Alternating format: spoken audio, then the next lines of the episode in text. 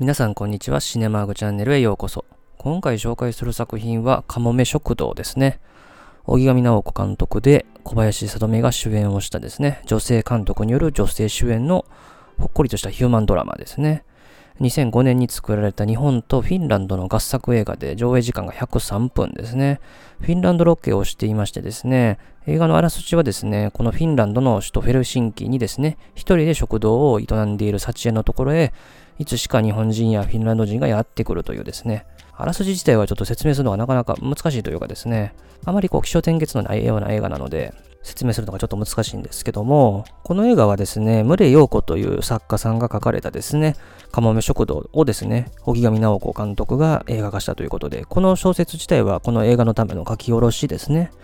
で、監督の荻上直子はですね、2003年のバーバー吉野という映画で長編映画デビューをしてまして、この映画が3作目になりますね。で、主人公の幸恵を演じたのが小林聡美ですね。彼女は金八先生シリーズの後にですね、82年の大林信彦監督の転校生で主演をしてですね、それ以降で言うとテレビドラマのやっぱり猫が好きシリーズのですね、出演も知られていて、まあ、その時の脚本を担当していた三谷幸喜とも結婚されてますよね。それ以外では大林信彦監督作品の常連にもなりましたし、ゴジラ対モスラとか、あとは荻上直子監督の次の作品のメガネとかね、あとは神の月とか海よりもまだ深くなどの出演が知られている女優さんですね。で、この幸恵にですね、ガッチャマンの歌詞を教えてくれたことで知り合うことになる緑という女性を演じたのが片桐入りですね。まあ、いろんな映画で、あるいはドラマで脇役として大きな印象を残される女優さんですね。それからその後にフィンランドにやってくるですね、荷物を紛失して見つかるまで食堂の手伝いをすることになる雅子を演じたのがもたい雅子ですね。彼女も脇役ではありますけれども、テレビ映画で活躍されている女優さんの一人ですね。で、この小林聡美、片桐入り、もたいまさこって結構共演歴がですね、映画なりドラマなりで多い人で知られてますね。で、この映画の中心となるですね、食堂ですけれども、現地にあるですね、カハビラスオミという食堂を利用して撮影をされたそうですね。で、ここからネタバレありの話になっていくんですけれども、まず、この映画自体は、かなり好みの分かれる作品じゃないかなというふうに思います。それは男性であろうが女性であろうが、あるいはこう年齢だろうがですね、境遇に応じて様々感じる感想は違うんじゃないかなという印象ですね。言ってしまうと、私たちのありのままを受け入れて、受け入れられるよねっていうような部分なので、それをどう感じるかですね。あまり気象転結のない映画ですし、物語の抑揚としてもそこまである映画ではないんで、ゆったりとした雰囲気が好きな人もいるとは思いますし、まあそうじゃないっていう人もいるかなと。まあその感じ方の違いの部分について少し話をしていきたいんですけども、表層的な感想で言えばですね、この映画に出てくるこのカフェの営みっていうところがですね、まあ、例えばですけれども、大学生とか高校生とかが将来みんなでカフェやろうよみたいなことをですね、無邪気に言ったりすることってあると思うんですけれども、それがそのまま表現されてるような感じなんかなって最初は思ったんですよね。で、そういう時の話って、海外のどこどこでやろうよとかですね、日本だったら田舎の小さなところでやろうよとかってですね、そういうような想像をするんですよね。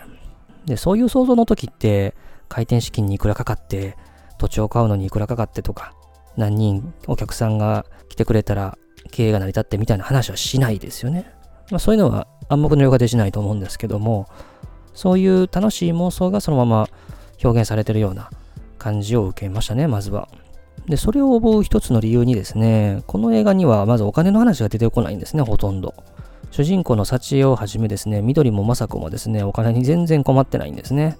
オープンして半年も経つ食堂なのにですね、人が全然来ていないということに、幸恵は全く焦りも感じていないし、人が来るためにどうすればいいかっていうところで、何か広告出したりとかですね、することも全くないと。緑もですね、お手伝いさせてほしいと。給料はいりませんと。お金は余分に持ってきましたっていうふうに言いますよね。人ってですね、まあ、この食堂で出している食事がですね、人間にとって必要なものであるというのと同時に、お金もないと生きていけないんですけれども、それが全然描かれてないってところが、まず、かなり現実離れしてるかなっていうところを感じるわけですよね。しかもですね、初めて来たお客さんがですね、日本かぶれのフィンランド人の青年でしたけれども、彼は開店お客さん第1号ということで、永遠に無料というですね、ところをしてると。まあ、描いてないだけで、このサチエとかのキャラクターが悪いっていうわけではないんですけどね。人はいいと思うんですけども、すごく。貪欲な感じっていうのは全然しないキャラクターですね。マサコもですね、荷物を紛失してるんですけどもですね、全然焦ってる感じもないし、紛失したですね、航空会社にですね、全く怒ってる様子もないというですね、非常にみんなに余裕があるという感じですね。困ってることがほとんどないというか、悩み事も全然ないみたいな感じのキャラクターたちなんですね。で、これを、なんて言うんでしょうね、一人の女性、まあ女性っていうところに必ずしもくくらなくていいんですけども、まあ一人の大人がっていうとですね、お金の心配もなく自由な気持ちを持ってて生きていけるこの世の中っていうのが、まるで監督の望んでいる世の中の理想みたいな感じにも見えるわけですね。で、あとですね、この映画に出てこないもので言うとですね、3人の女性キャラクターには名字がないんですよね。多分これは意図的だと思うんですけれども、あと子供もいないという設定ですね。で、この3人のキャラクターを演じた女優さんたちですよね。小林聡美はですね、当時三谷幸喜と結婚されてましたけれども、片桐はいりも重たい雅子も結婚してないんですよね。で、小林聡美は後に離婚されますけれども、お子さんはいらっしゃらないというところなんですよね。で、名字っていうのは、まあ、考えるとですね、結局これ男性のところに女性が嫁いだから得られるものなんですよね。だからこれは多分意図的に外してるんだと思いますね。男性ってところを排除してる映画ですよね。だからですね、異性としての男性を匂わせる場面っていうのもないんですよね。一回だけあの、サチエがフィンランドに来た理由を聞かれて、素敵なイケメンと出会うためっていう風に茶化すシーンがあるんですけども、あれはあくまで冗談で言ってて、本心を言わないための照れ隠しで使ってるだけでですね、それ以外に異性としての男性キャラクターっていうのは出てこないんですよね。日本かぶれのフィンランド人男性は、彼女たちにとっての恋愛対象では全くないですもんね。で、主人公のサチエはですね、やりたいことだけやる、やりたくないことをやらないっていうようなキャラクターですよね。それは自ら言ってましたけれども。これはですね、やっぱり監督の写し鏡にあるのが、おそらくこのサチエ、あるいはサチエ含む3人のキャラクターの統合みたいなところが監督の描きたい理想だと思うんですけども、まあ、そうするとですね、監督からすれば描きたいことだけを描いてる、描きたくないことを描かないっていう映画なんで、お金とか男とか、まあ、そういう部分は描かれてないんかなというふうに思うわけですよね。で、これが監督の考える女性像の理想なのか、ちょっと現実まだにしすぎてるかなっていう気もするんですよね。と同時に、自立した女性像として、例えばカフェを営んで仕事終わりに水泳をして、寝る前にヨガをしてる女性っていうところが、自立した女性像であればですね、それはそれでちょっと特徴がなさすぎる気がするかなという気もするんですけれども、これはあえてやってるかもしれませんけどね。で、最初にこのありのままを受け入れるってところの話をしたんですけども、この映画の中で彼女たちってあんまり努力してないって言ったら語弊があるんですけれども、今以上の努力をしようとはしてない感じがしますよね。強いて言うなら緑が新しいメニューの提案をしたりして、何かしらの変化というかですね、お客さんがたくさん来てもらうための努力をしようとするキャラクターなんですけれども、サチヤは別にそれにすごく積極的な感じもしないですよね。結局は、その新しいメニューはハイヤーになって、元通りのメニューで勝負していくっていう形になってるんですけどね。これ以上の努力はしないけれども、そもそもの人がいいんですよね、彼女たちは。3人とも。相手に何かをしてあげようっていう精神があるわけですよね。サチエは困ってる緑をタダで止めてあげるっていうこともしますし、緑はそのお返しに無料でいいので働かせてほしいっていうふうに言いますよね。まさかもそうでしたけれども。まあこれだけ人がいいんだから、まあ成功はするだろうなみたいな感じもちょっとするわけですよね。まあ、今頑張ってるんだから別にそれ以上頑張らなくていいじゃないかと。受け入れてくれよというふうなところも感じるわけですよね。だからかですね、あんまり夢を語る場面っていうのもないんですよね。この食堂を満席にしてやろうとかですね、そういうのは多分ないんですよね。別に今まで通りでもいいと思ってるような感じですね。それが悪いとは言わないですよ。で、ちょっとですね、引っかかった場面っていうのは、まあいろいろあるんですけども、やっぱりですね、この映画のラストですよね。主人公のサチエが普段プールに通ってる場面っていうのが何度か出てきますけども、最後ですね、そのプールにいると、周りにいるですね、人たちが拍手をするっていう場面がありますよね。これはちょっとですね、やりすぎかなっていう感じがするわけですよね。本来、そういう拍手をするってのは、観客の行為ですよ。それを映画の中に入れちゃってるんですよね。それは必要ないかなと思いますね。まあこれは認められたい、認めてほしい。今やってるところを受け入れてほしいってところを表現してるんだと思うんですけども、それはなくても全然いいかなと。別に受け入れる人は受け入れるし、これはそうしてほしいっていう願望をそのまま英語に入れちゃってるかなという気はしますよね。まあラストに、その後にですね、食堂が繁盛してるシーンが描かれてるんで、まあ、なくても十分伝わったかなとは思うんですけどね。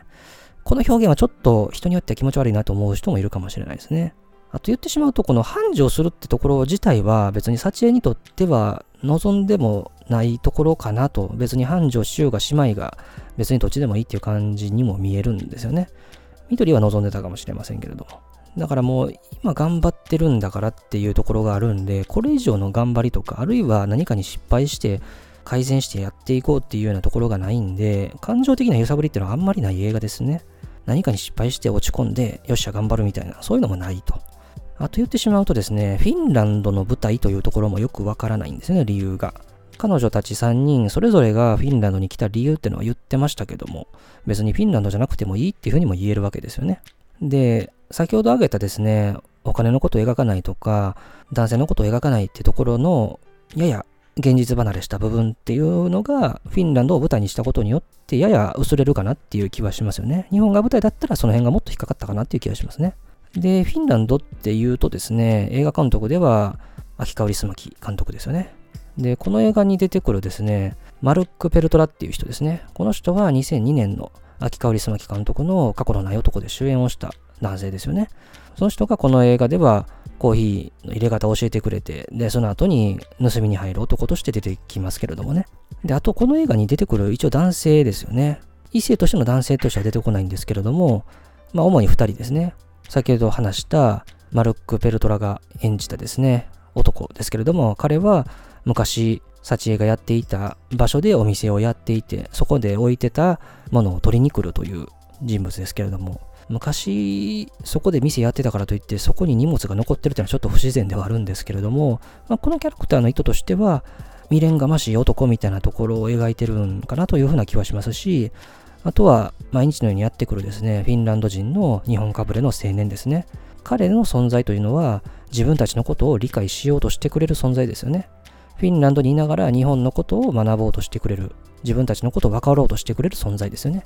ただそれ以上に距離感を縮めようとしてくれる存在ではないんですよね。あくまで見守ってくれる存在ですよね。だからこの映画でも彼が座る席っていうのは一番窓側で、幸恵とかの近い厨房の近くの席ではないんですよね。この辺の距離感っていうのがあるわけですよね。で、あとちょっと細かいところで言うと、食事に関してはもう少しうまそうにとってほしくてもよよかったかなというふうに思うところと、あとはやっぱり片桐入りのコメディリリーフというかですね、このフィンランド人の青年にトンミって名前に日本語の漢字を書いてくれっていうふうに言うと、豚の実っていうふうにつけるところがちょっと面白いし、あとはね、やたら外から睨んでる女性がいましたけれどもね、それがもう一人増えると、増えてるってね、驚く場面とかの演技とかね、キャラクターはさすがだなと思いますし、あとはね、主題歌の井上陽水のクレイジーラブも、この映画には間違いなく合ってますよね。この曲はですね、彼が1980年に出したシングル曲で、その前にですね、山口百恵にこの楽曲を提供しててですね、そのセルフカバーなんですよね。まあ歌詞といい、雰囲気といい、作風には間違いなくマッチしてるかなという曲ですね。ということで今回は作品紹介として、かもめ食堂という作品を紹介いたしました。この映画にはお金の話も男の話も嫌なことは何にも出てこない映画なので、現実離れしているがゆえにですね、現実逃避にも見えるわけですよね。ただ嫌なことを忘れない人にはこの映画の世界観に浸ってゆっくり楽しむっていうのにはいいかもしれないんですけどね。まあ、この感じはまあ間違いなく合う人合わない人がかなり大きく分かれる作品だろうなと思いますし、こういう作風は荻上直子作品では次の作品以降どんどんその方向に行くので、よりハマらない人がハマらなくなっていくかなっていう作品かなというふうには思いますね。ということで、当チャンネルではこのように様々な作品の紹介してますので、いろいろ聞いた上でまた見ていただければと思います。最後までお付き合いありがとうございました。